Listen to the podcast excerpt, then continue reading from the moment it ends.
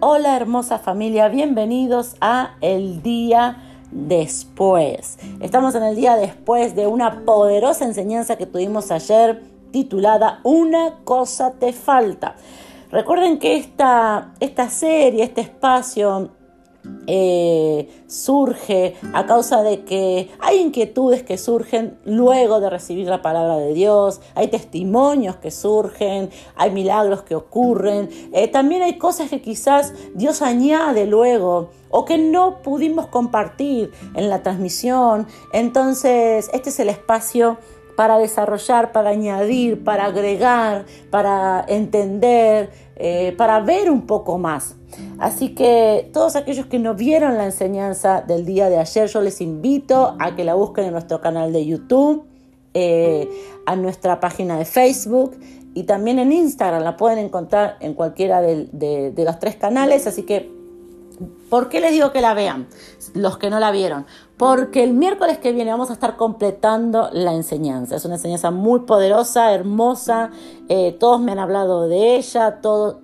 Dios les, les, añadió algo, les mostró algo, les habló algo en su corazón. Y yo quiero agregar algo en este día, en este día después, y es que nosotros, cuando terminó la enseñanza, no, cuando terminó la transmisión, eh, añadimos algo más, y es que la palabra de Dios dice en Hechos 19, ¿sí? Eh, yo quiero que, que ahí donde estás lo puedas anotar y puedas leerlo en Hechos 19, que puedas leer quizás todo el capítulo de Hechos 19. Eh, allí se encuentra Pablo en Éfeso, en la ciudad de Éfeso. Pablo llega a una ciudad que se llama Éfeso. Y cuando está en esa ciudad, eh, la palabra de Dios nos cuenta que Pablo hace milagros, que eh, hubo bautismo del Espíritu Santo, que la gente comenzó a hablar en lengua, a profetizar. y había un grupo ¿no? de religiosos que no comprendían todo lo que Pablo estaba haciendo. Había también eh, personas que estaban endemoniadas y, o personas que estaban enfermas. Eh, en el capítulo 12 dice que aún llevaban los paños de los enfermos, la ropa de los enfermos, y cuando Pablo oraba sobre ellas, los enfermos eran sanados, que la gente tenía espíritus y, eran librados. Eh, pero también en este mismo relato, por eso digo que no se lo pierdan, que lo lean, eh, porque también eh, la palabra dice que, los espíritus hablaban y decían, a Jesús conozco, sé quién es Pablo, pero vosotros le decían a los, a los fariseos, a los religiosos, ¿y ustedes quiénes son? Y en el medio de tanta manifestación y de tanto poder, en el versículo 19, Hechos 19, 19 dice, Asimismo muchos de los que habían practicado la magia trajeron los libros y los quemaron delante de todos. ¿Qué tiene que ver esto con lo que vimos ayer? De que esa es una señal de conversión. ¿Por qué estos eh, eh, brujos iban y quemaban delante de Pablo, quemaban sus libros? Porque esa es una señal de decir, yo no necesito más esto. Esto fue fundamental, esto fue en lo que yo creía, esto fue un principio, esto yo lo usaba, esto era parte de mi vida, pero ahora que conocí a Cristo, ahora yo me convierto a Él, entonces todo esto que pertenece a mi pasado, yo no lo quiero más, porque yo ya no lo voy a usar. Y eso es lo que quiero añadirte en este día. Y quiero agregar algo más, porque yo sé que los que estuvieron presentes ayer esto lo escucharon, pero yo quiero agregar otras cosas más. Primero añadirte esto, de que hay cosas que vos tenés en tu vida, en tu casa, en tu placar, en tu, no sé, hay cosas que vos tenés, que para qué las tenés. Si pertenecen a tu vieja vida, ¿acaso vos vas a volver a usar eso? ¿Esa es una señal de que tenés un pie en Cristo y otro pie fuera de Cristo? ¿Que tenés un pie en las promesas y tenés otro pie en el pasado? Hay cosas que son señales de pobreza y vos las tenés guardadas. ¿Por qué? ¿Acaso crees que Dios no te va a dar cosas nuevas? Dios le hablaba a una mujer ayer y esta mujer me hablaba y me decía, pastora, Dios me dijo que saque todo de mi casa, porque todo nuevo yo voy a tener.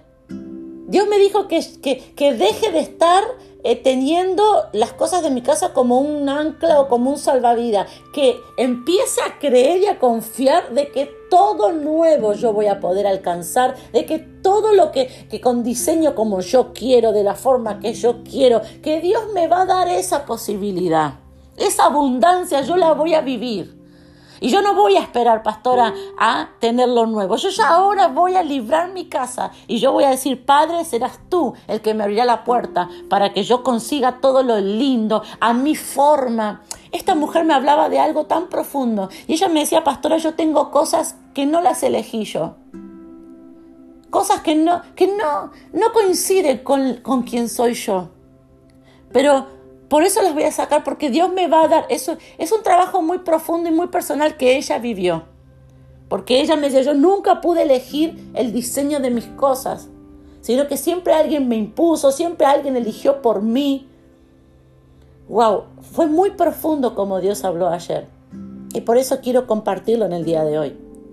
Así que eso te dejo ahí en un pensamiento. ¿Cuántas cosas vos tenés que son una señal de que algún día vas a volver atrás. Estos brujos podían haber tirado las cosas, podían haberlas dejado a un lado, no, decidieron quemarlas. ¿Por qué las quemaron? No las tiraron. Porque el quemar significa no hay forma de que yo esto lo vuelva a recuperar. No, bueno, pastora, yo lo tengo guardado, pero no lo uso. No hay forma, ellos lo quemaron. Y esa debe ser, esa es una señal de conversión. Algo que también Dios añadía a través de otra persona. Dios le hablaba a, a una mujer ayer y le decía, no solamente cosas, sino que hay personas que ya no son opción para volver en tu vida. Y yo le decía, háblame más. Y ella me decía, pastora, yo tengo personas que pertenecen a un tiempo atrás mío y que no cambiaron y que siguen igual y que, y que Dios me está diciendo en mi corazón, ¿para qué volvés? Cada vez que volvés, esto es lo que ella me decía, cada vez que yo vuelvo con esas personas me convierto en otra persona. ¿Te pasó o conoces a gente así? Entonces yo decía, no, yo tengo que ser más fuerte, no, yo tengo que superar. Y ella me decía, pastora, con esta enseñanza yo entendí que hay personas que yo ya no tengo que volver, porque volver a esas personas es volver para mí atrás. Y a mí me impactó. Y yo quiero añadírtelo en el día de hoy. ¿Por qué? Otra pregunta que, que yo no pude desarrollar ayer, pero la quiero desarrollar en el día de hoy. Es que, ¿por qué pensás que tanta gente vuelve a su vieja vida después de conocer a Cristo? No podemos negar que yo no sé cuál es la estadística, pero yo me atrevo a decir que es un número muy amplio, que hay muchas personas que conocen a Dios, pero que se apartaron de él. Hay muchas personas que conocían, que conocieron de Dios, alababan, estaban, uy, yo conozco tanta gente que eran, no sé, adoradores, danzoras, eh, evangelistas, eh, ministros, que, que, estaban totalmente eh, consagrados a Dios, sirviendo a Dios y estaban ahí amando a Dios y hoy no están. Y no solo que hoy no están sirviendo a Dios o amando a Dios o congregándose, no solo eso, sino que volvieron a una vida que están irreconocibles, volvieron a todo lo que hacían antes. Y no es un caso, dos casos. Yo sé que seguro que vos que me estás escuchando conoces a gente que vos decís, ¿por qué esta persona se alejó? Y volvió a lo que estaba antes, y volvió a lo que era antes. ¿Por qué esta persona se alejó de Dios? ¿Por qué ocurre eso? Y a veces decimos, no, porque la iglesia, el pastor tuvo la culpa, el líder no le supo hablar, los hermanos, la iglesia no fue la correcta. ¿Saben cuál es la respuesta? después de haber entendido esta enseñanza, debemos saber que la respuesta es que nunca se convirtieron.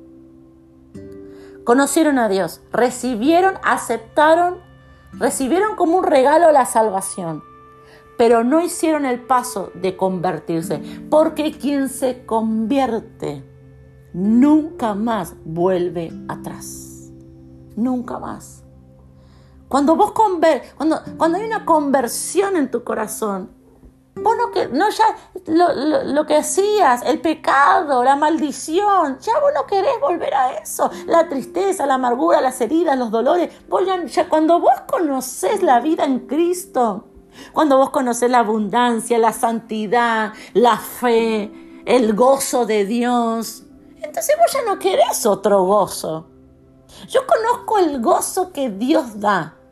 Yo no quiero ahora eh, eh, la alegría o el momento que me puede dar eh, el alcohol, una droga, algo. No, con, con la plenitud que da el gozo de Dios, yo no puedo, ya no, no tiene comparación. Yo conozco la paz de Dios, que sobrepasa todo entendimiento. Entonces yo ya no quiero otra paz. No, no, no, no me sirve, no me gusta. ¿Para qué quiero? Yo quiero la paz de Dios. Yo conozco la vida, la luz. Yo ya no quiero volver a las tinieblas. Yo no quiero volver a estar sin ver. Yo quiero seguir viendo. ¿Por qué tantas personas se alejan, vuelven atrás? Parece que volvieron a su pasado. ¿Por qué? No retrocedieron. Eso quiero que comprendan. No es que una persona retrocede, sino que no se convirtió. Recibió la salvación, la aceptó porque es un regalo. Es por gracia, es por amor pero le faltó la conversión. En este tiempo hay mucha confusión con esto, porque vemos en la televisión personas famosas, cantantes reconocidos, que hablan de Jesús, que oran de Jesús, que por ahí cantan una canción de Jesús. Entonces decimos, wow, ¿cuántas personas se están convirtiendo a Cristo? Pero ese mismo que, que habla de Jesús, lo vemos hablando de Jesús en un momento, pero por otro momento alcoholizándose, o por otro momento fumando marihuana, o por otro momento. Entonces, eh, no, pero es que le falta, es que está cambiando, es que recién. No, la salvación es, es un regalo. ¿Por qué es un regalo? Porque nosotros no lo podemos pagar.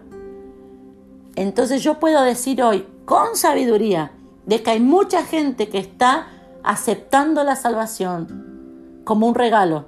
Pero de todos esos que están aceptando la salvación, no todos están convirtiéndose. Y la conversión es lo que desata la abundancia, los milagros, la unción, el poder aquí en la tierra. Pablo, como leímos en Hechos, tenía manifestaciones de que Dios estaba. Hablaban en lenguas, los enfermos eran sanados, los demonios salían, había liberación, había milagros, había cosas sobrenaturales, pero también había conversión. La gente no se quedaba con recibir un milagro, sino que la gente rendía todo lo que era a seguir a Cristo y a cambiar radicalmente su vida. En este podcast del día después, ¿qué pensás? ¿Hay salvación o hay conversión? Yo sé que todos tenemos que comenzar a apuntar a la conversión. Y esto también nos trae luz de que hay muchas personas que hace años quizás están en una iglesia y recibieron la salvación, pero todavía no se convirtieron. La conversión muestra una vida en donde el poder de Dios está fluyendo. La conversión muestra autoridad sobre Satanás. La conversión genera frutos. ¿Sabes? Quiero que me comentes. El otro día me preguntaba, pastora, quiero comentar, ¿cómo hago? Comenten en el posteo de Facebook, donde yo comparto en Facebook, ahí pueden comentar. Así que los escucho, los leo.